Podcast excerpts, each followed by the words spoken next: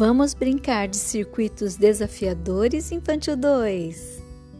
A brincadeira de circuito é muito apreciada pelas crianças.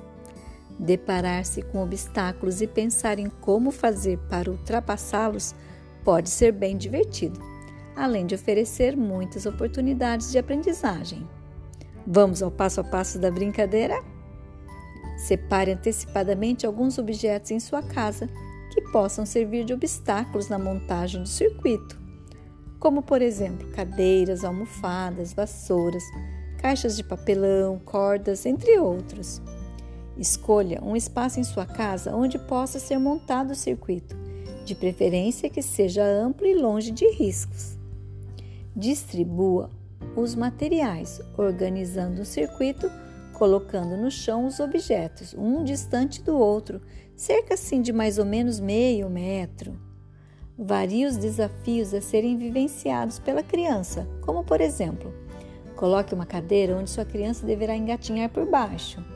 A seguir, um pouco mais distante, uma corda onde sua criança deverá andar sobre ela, pé ante pé, tentando ficar sem cair.